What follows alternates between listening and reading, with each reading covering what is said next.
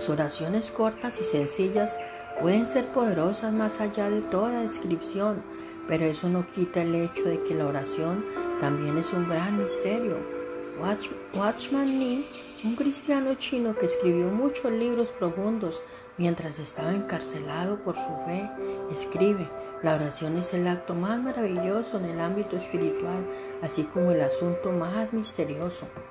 Creo que el, mayor misterio de la oración es que une los corazones de las personas en la tierra con el corazón de Dios. La oración es espiritual y va al reino invisible, saca cosas de ese reino invisible al reino que podemos ver y al mundo que nos rodea, justo donde vivimos. Podemos agradecer a Dios que la oración trae bendiciones espirituales a nuestra vida natural y cotidiana y trae poder espiritual para influir en nuestras circunstancias terrenales. Nosotros, los seres humanos, somos las únicas criaturas en nuestro universo conocido que puedan pararse en el reino natural y tocar el reino espiritual.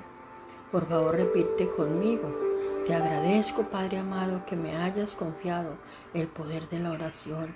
Ayúdame a saber que cuando te oro no estoy desperdiciando palabras, estoy conectando el cielo con la tierra. Gracias, Señor, gracias, Padre amado, por el misterio y el poder de la oración.